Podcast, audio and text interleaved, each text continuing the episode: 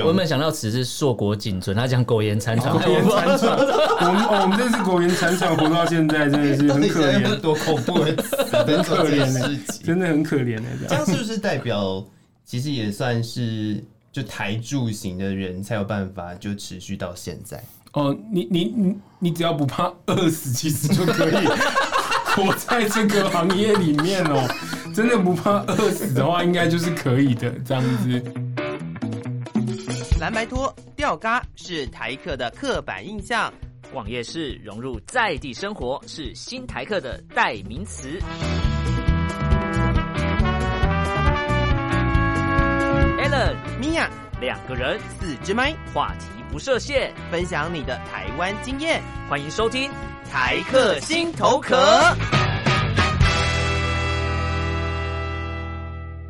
Hello，各位亲爱的朋友，欢迎收听台客心头壳，我是米娅，我是 Allen，我们今天又要给我压力了，对，因为继上一次访问那个漫才少爷之后，嗯、我们又邀请 脱口秀，对，对。不管是呃所谓的脱口秀或者喜剧演员，嗯，这一块就是我。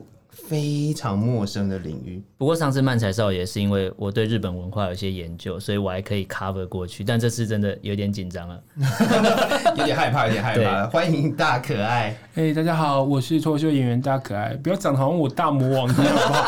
应该也是不用这样子吧？我、我又不是在踢馆，为什么我是在跟大家聊天呢？虽然说是紧张，但其实今天比较多的是兴奋，就是这个很很奇怪的感觉，又紧张又兴奋，因为。我我是一个免费仔啊，我只能我都在网络上看看人家的影片，啊、对，但我也贡献了不少点阅率，但是没有你，你但是看到本人。寄生在大家，我就是寄生，我就是寄生串流平台的人。对啊，然后他们还会说，就是啊，你不要我们的点阅率，干嘛放上来？我没有没有，我没有这种心态，我没有这种，就是觉得哦，可以追我们啊，增加一个贡献，然后就是，我觉得贡献一个点阅率这样。我觉得每次录音都会出现这个状况，就是明明我我们是主持人，然后突然变成我是一个被攻击的主持人，也没有啦，也没有，我就说我不是大魔王。我们今天看我本人很很开心哎，我节目就是搞得跟漫才一样，哦，是吗？这样互相吐槽跟装傻，那 个这时候就会就会有免费仔说，你不要太小看漫才。的。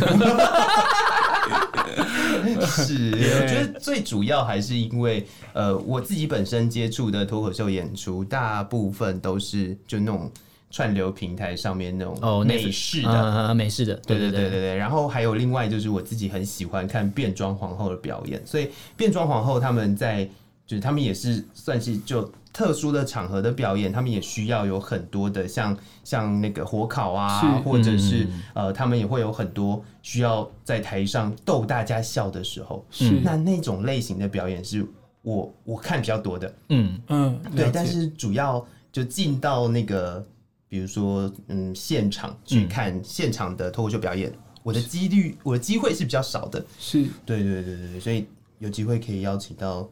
就是肉身 肉身菩萨，肉身菩萨肉身脱口秀演员，我也是觉得蛮紧张的。不会不会不会，就是要跟大家聊聊。但是上一次其实我们有聊到，就是日本的那个脱口秀演员的培训。是那在台湾也有这样类型的培训吗？呃，主要早期我我们就是第一第一届培训的成果，卡米蒂喜剧俱乐部为了要招招收自己的演员，所以他们。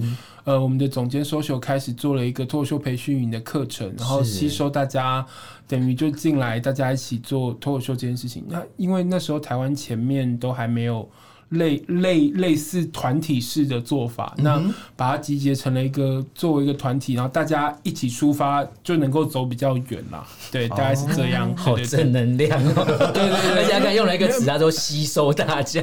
没有，因为一个人要做真的很难诶、欸，真的很难，因为现在。就是 before 在我们之前的前辈们，嗯、可能就是他们本来一开始都自己做，嗯、哼但后来说跑去做别的了。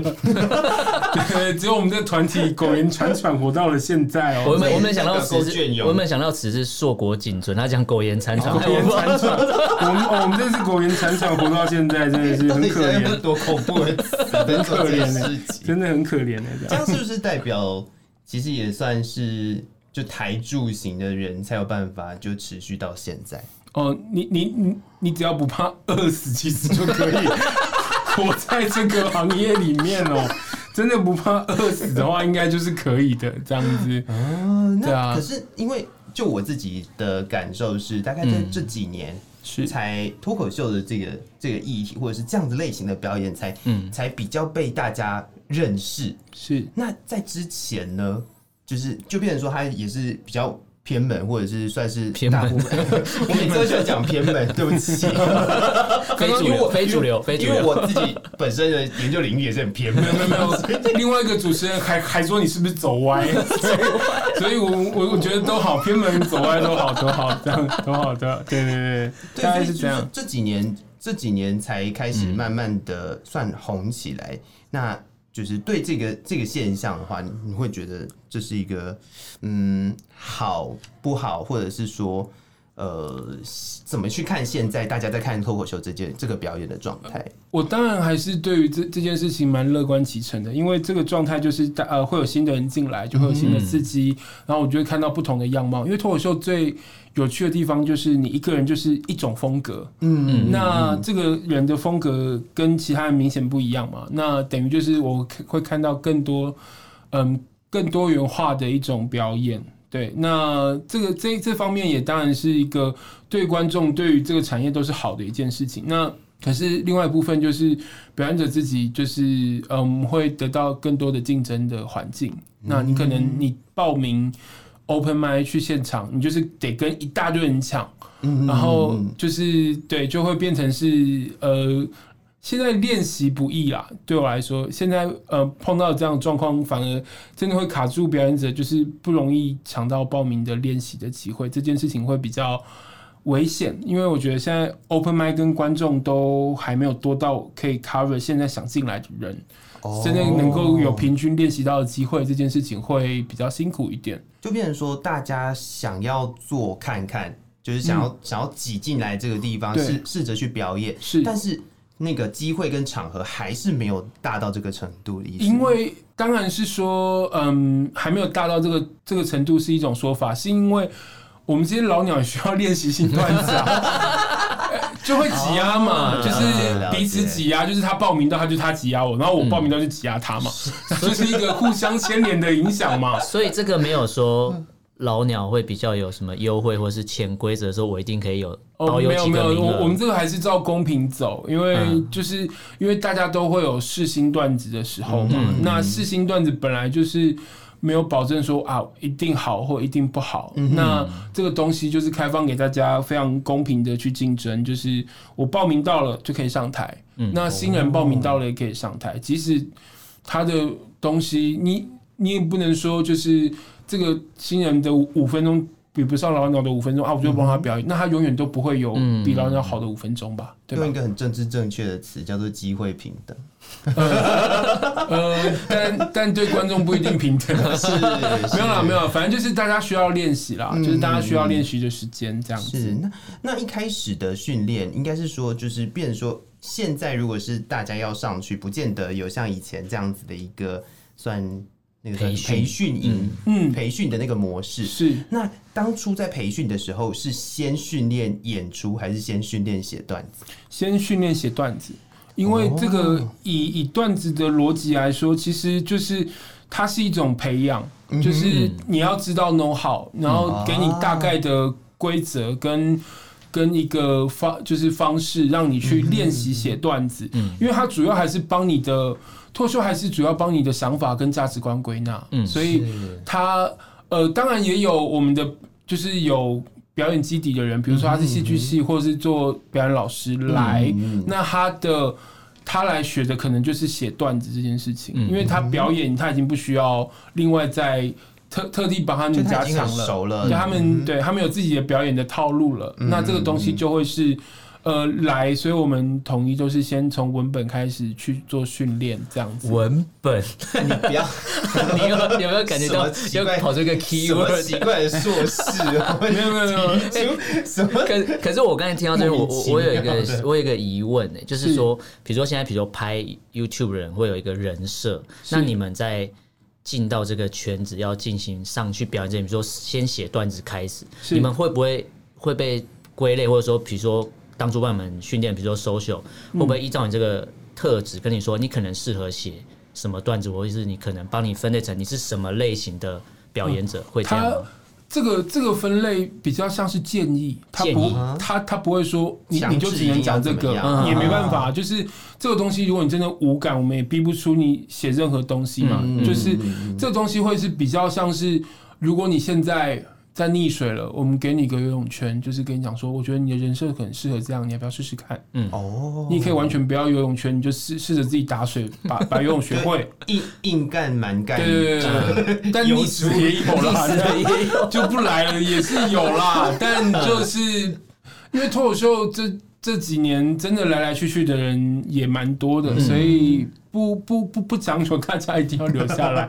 但但但我讲的事情是，主要还是透过我。文本上的训练去，然后包含人设这件事情，然后我们可能其他人会给你建议，然后你试着在台上讲什么，或是你给人看起来的感觉怎么样，我们都会旁边有人看到你陷入困境了，我们都会试着丢游泳圈给你，这样子，大概是这样。这样讲起来，我就会想要问，有没有只会写段子但不会表演的人呢？哎，我我自己觉得我是这种类型的人。啊，你算不会表演的。嗯我我的是文本大于表演很多哦，对，因为真正会表演的是，嗯，比如说如果你们有看的话，像我个人非常喜欢的一个表演的表表演型的人就是 Q 毛。哦，那他的那个表演的方式就是他很自然的在跟你像就是同事下班之后讲话的那种自然 casual 感，可是他又很清楚的把那个表演。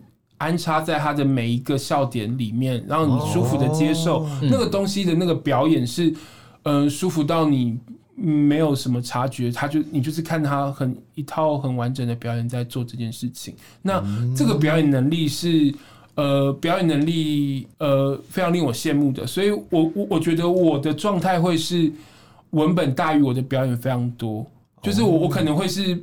就是直接在台上丢文本给你，然后你你要笑不笑随便哦，对这种状态。可是呃后来也因为这几年就是被一直讲说，我觉得你要加点表演，加点表演。嗯，所以后来开始我也我也找到一些方式跟诀窍，增加了我自己在文文文本的诠释上的表演，我才增加起来到现在，嗯。有有一些方式可以让我自己在形成表演的时候，可以加了一些表演，才可以快速抓到。不然我一开始的时候，可能嗯，其他的，比如说像另外一位主持人，呃，或是苏珊，好，他他的那个，他之前看我的演出的时候，可能会觉得就是我是上台丢段子这样。那那可是到现在比较进步的是，我在后面会加一些自己的延伸的表演的东西，就会是。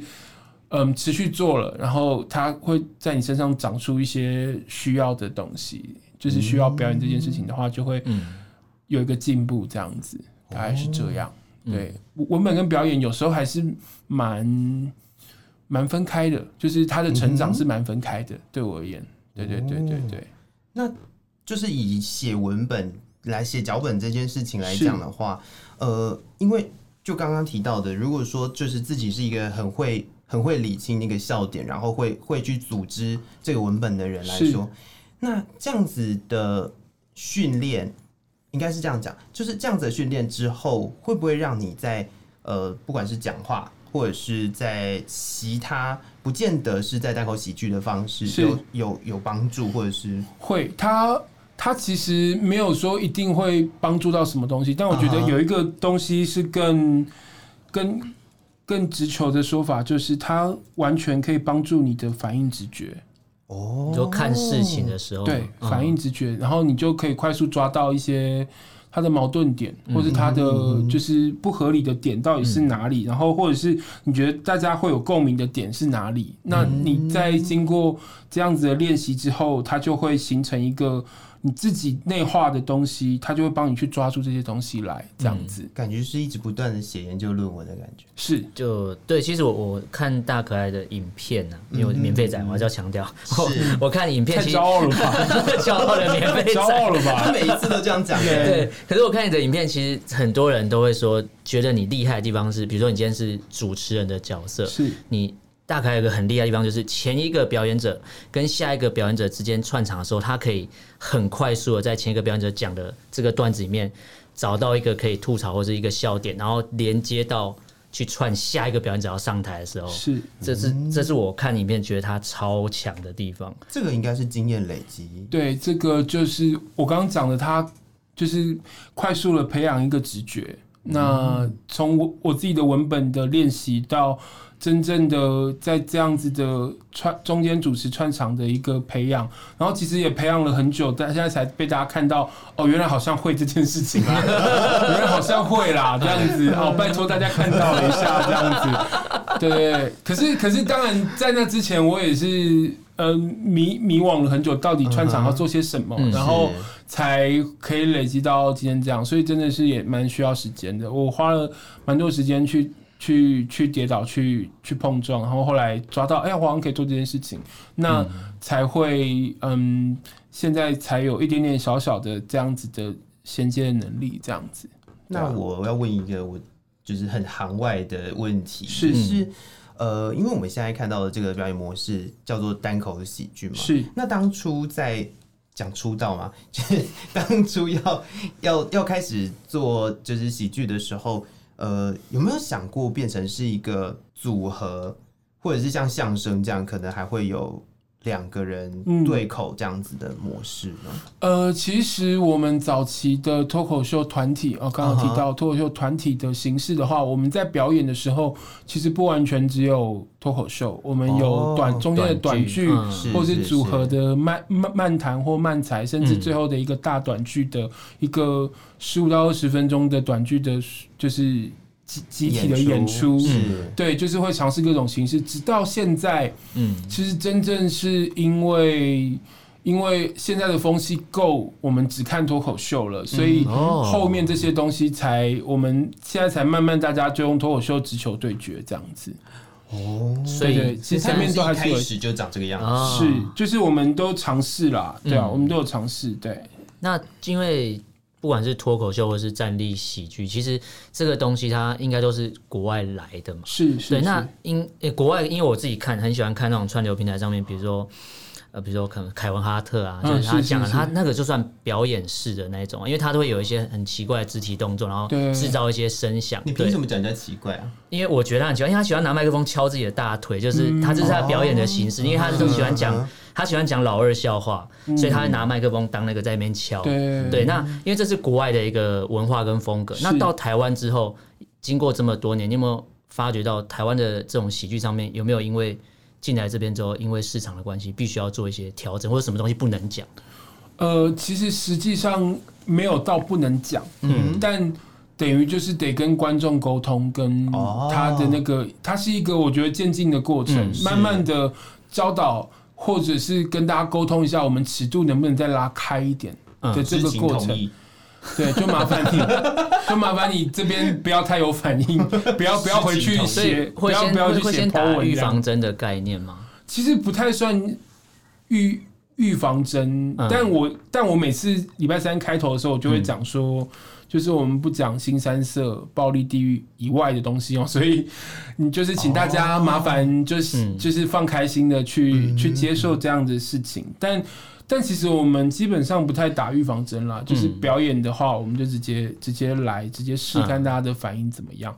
但前提都是要好笑啦，对啊，要要往好笑的部分走嘛。对，那就是大家笑完之后，你你不能笑完之后在那边讲说，哦，我觉得刚刚我笑好地狱哦，我觉得你不可以讲这个，什么道德？那就有点过河拆桥嘛，对吧？你也笑了，你也笑出来，代表你也那个了，对啊。啊，我觉得我笑了好羞愧，所以你也不能讲，这样也不行吧？什么叫笑了好羞愧？对，我笑的好羞愧，都是你害我笑了这么地狱的东西，是你不对，不是我笑不对，都别人的错，对，都别人的错，小剧场好多，对啊。对啊，就是台湾观众的内内心规则相对多一点，内心规则。而且，其实我觉得有时候，呃，我们会就我会稍微跟新进的演员讲一件事情，就是台湾的观众蛮有时候蛮需要你清楚的暗示他这边就是笑点。啊，就是就是做一个停顿，做一个加强，就是要等你笑，让笑的概念没有。不是让笑是笑了之后，我们等他们停下来。可是这边是清楚的 pose 跟去去能量去加强，或是节奏变换去就是让观众知道说啊，这边是笑点哦、喔。Hello，我现在讲到这个地方是笑点哦，笑点来了，笑点来了，对对对，Come on，Come on，这样子。哦，给我一点回应，这样。没有，因为很多第一次看的观众，现场看的观众，他会就是会比较内敛，比较深沉，对，他们会不对，他们会觉得说，哎，我这里可以笑吗？对。就是第一次来看的时候，真的会。打断表演者的节奏吗？对对对对对，什么什么沉默螺旋，就是，然后观众就会不敢笑，然后你一个人不敢笑，你其他人就会觉得，哎，所以这里我是可以笑吗？我觉得很好笑，可是我可以笑吗？对啊，然后他们就会就现场就是就会发生，就是现场没有什么反应，然后回家说，哦，今天晚上今天看你的表演好好笑，笑死我，想说没有听到声音啊。给我笑出来啊！哎，现场那个没有笑声，对演员来讲是一件很可怕的事吧？再加上现在疫情，你知道，大家都戴着口罩，所以你也看不到表情哎。对啊，你看不到啊。然后他们的笑声就很闷在里面，慌，很内敛的笑，内敛的内内敛深沉的一个，因为内心戏的笑。我看影片，因为基本上影片都是可能是剪辑过的，因为留真正可能有比较比较反应的东西会留在网络上。嗯，对，那。呃，我看过有一种形式是，他会跟台下的人互动。互动嗯、你觉得这是一个好的方式吗？还是说把自己的表演走完？你觉得哪一个是比较适合？他们是不一样的。这个比较没有像适不适合，这是表演者风格决定做的事情。嗯、表演者擅长，他就会多互动。嗯、那表演者适合把，他就是觉得自己文本很强，嗯、然后他就是觉得把文本丢完，大家就会笑。那他不一定要去做互动。当然，嗯、呃，互互动一直都是一个选项，它不是一个我一定要做或我我一定不能做的部分。那它等于就是一个。武器啦，嗯，等于就是像文文文本是你的武器的话，互动本来就是可能是你武器的一部分。嗯，就是有的人是很擅长说故事的，对，所以他就可以就整场都把他的故事讲清楚，对，大家就会笑得很开心。是，那有的人是在那个互动上面可以找到笑点，一点有趣的东西，就可能会直接他比较擅长即兴反应，那观众丢什么东西，他们就会马上即时的反应这件事情。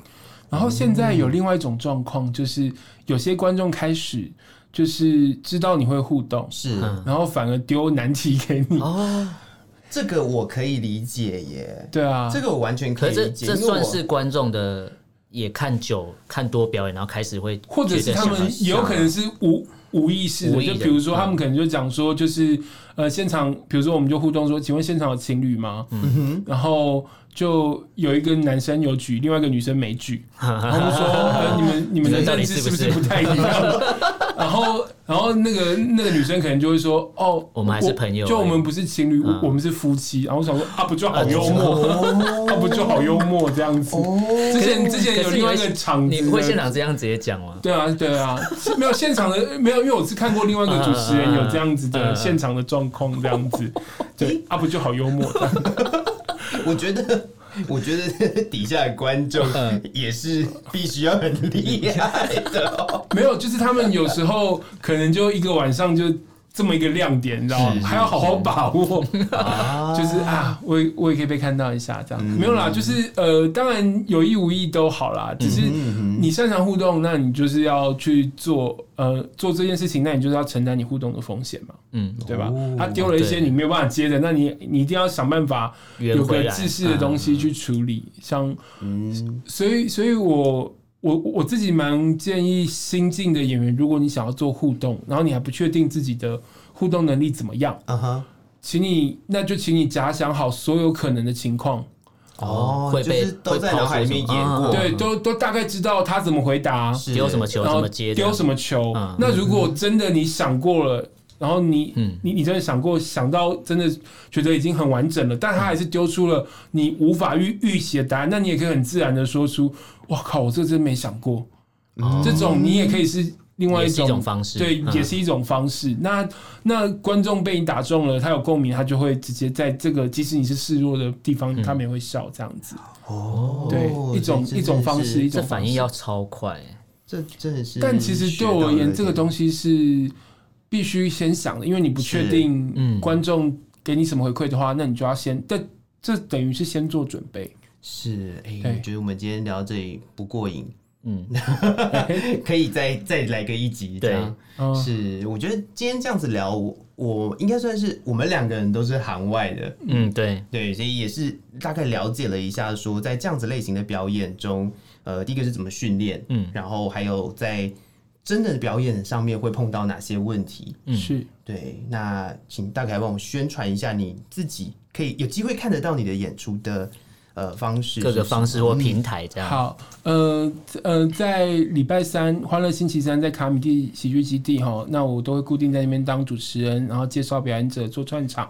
那还有礼拜二或礼拜四，我在二三喜剧，大部分我都会去那边试我当周的新段子。那这边可以跟大家见面。那如果想要嗯、呃、follow 我的话呢，可以在 IG 或粉丝专业搜寻大可爱，都可以找到我。然后也可以过来跟我互动。那我在上面会定期贴一些我的表演资讯。那也欢迎大家到上面来跟我互动。谢谢。耶、yeah，好专业哦，超专业宣传。我们因为我每次碰到的来宾，就是都不见得有办法自己很很完整的一个有一个完整脉络，告诉大家我要 要怎么找到我之类的。是是是是是。好，这一集真的是谢谢大可爱。好，那我们再下一集继续聊。对，好，是谢谢你，谢谢。那也谢谢各位听众朋友的收听，台客心头壳，我是米娅，我是 Allen，我们下周见，拜拜，拜拜。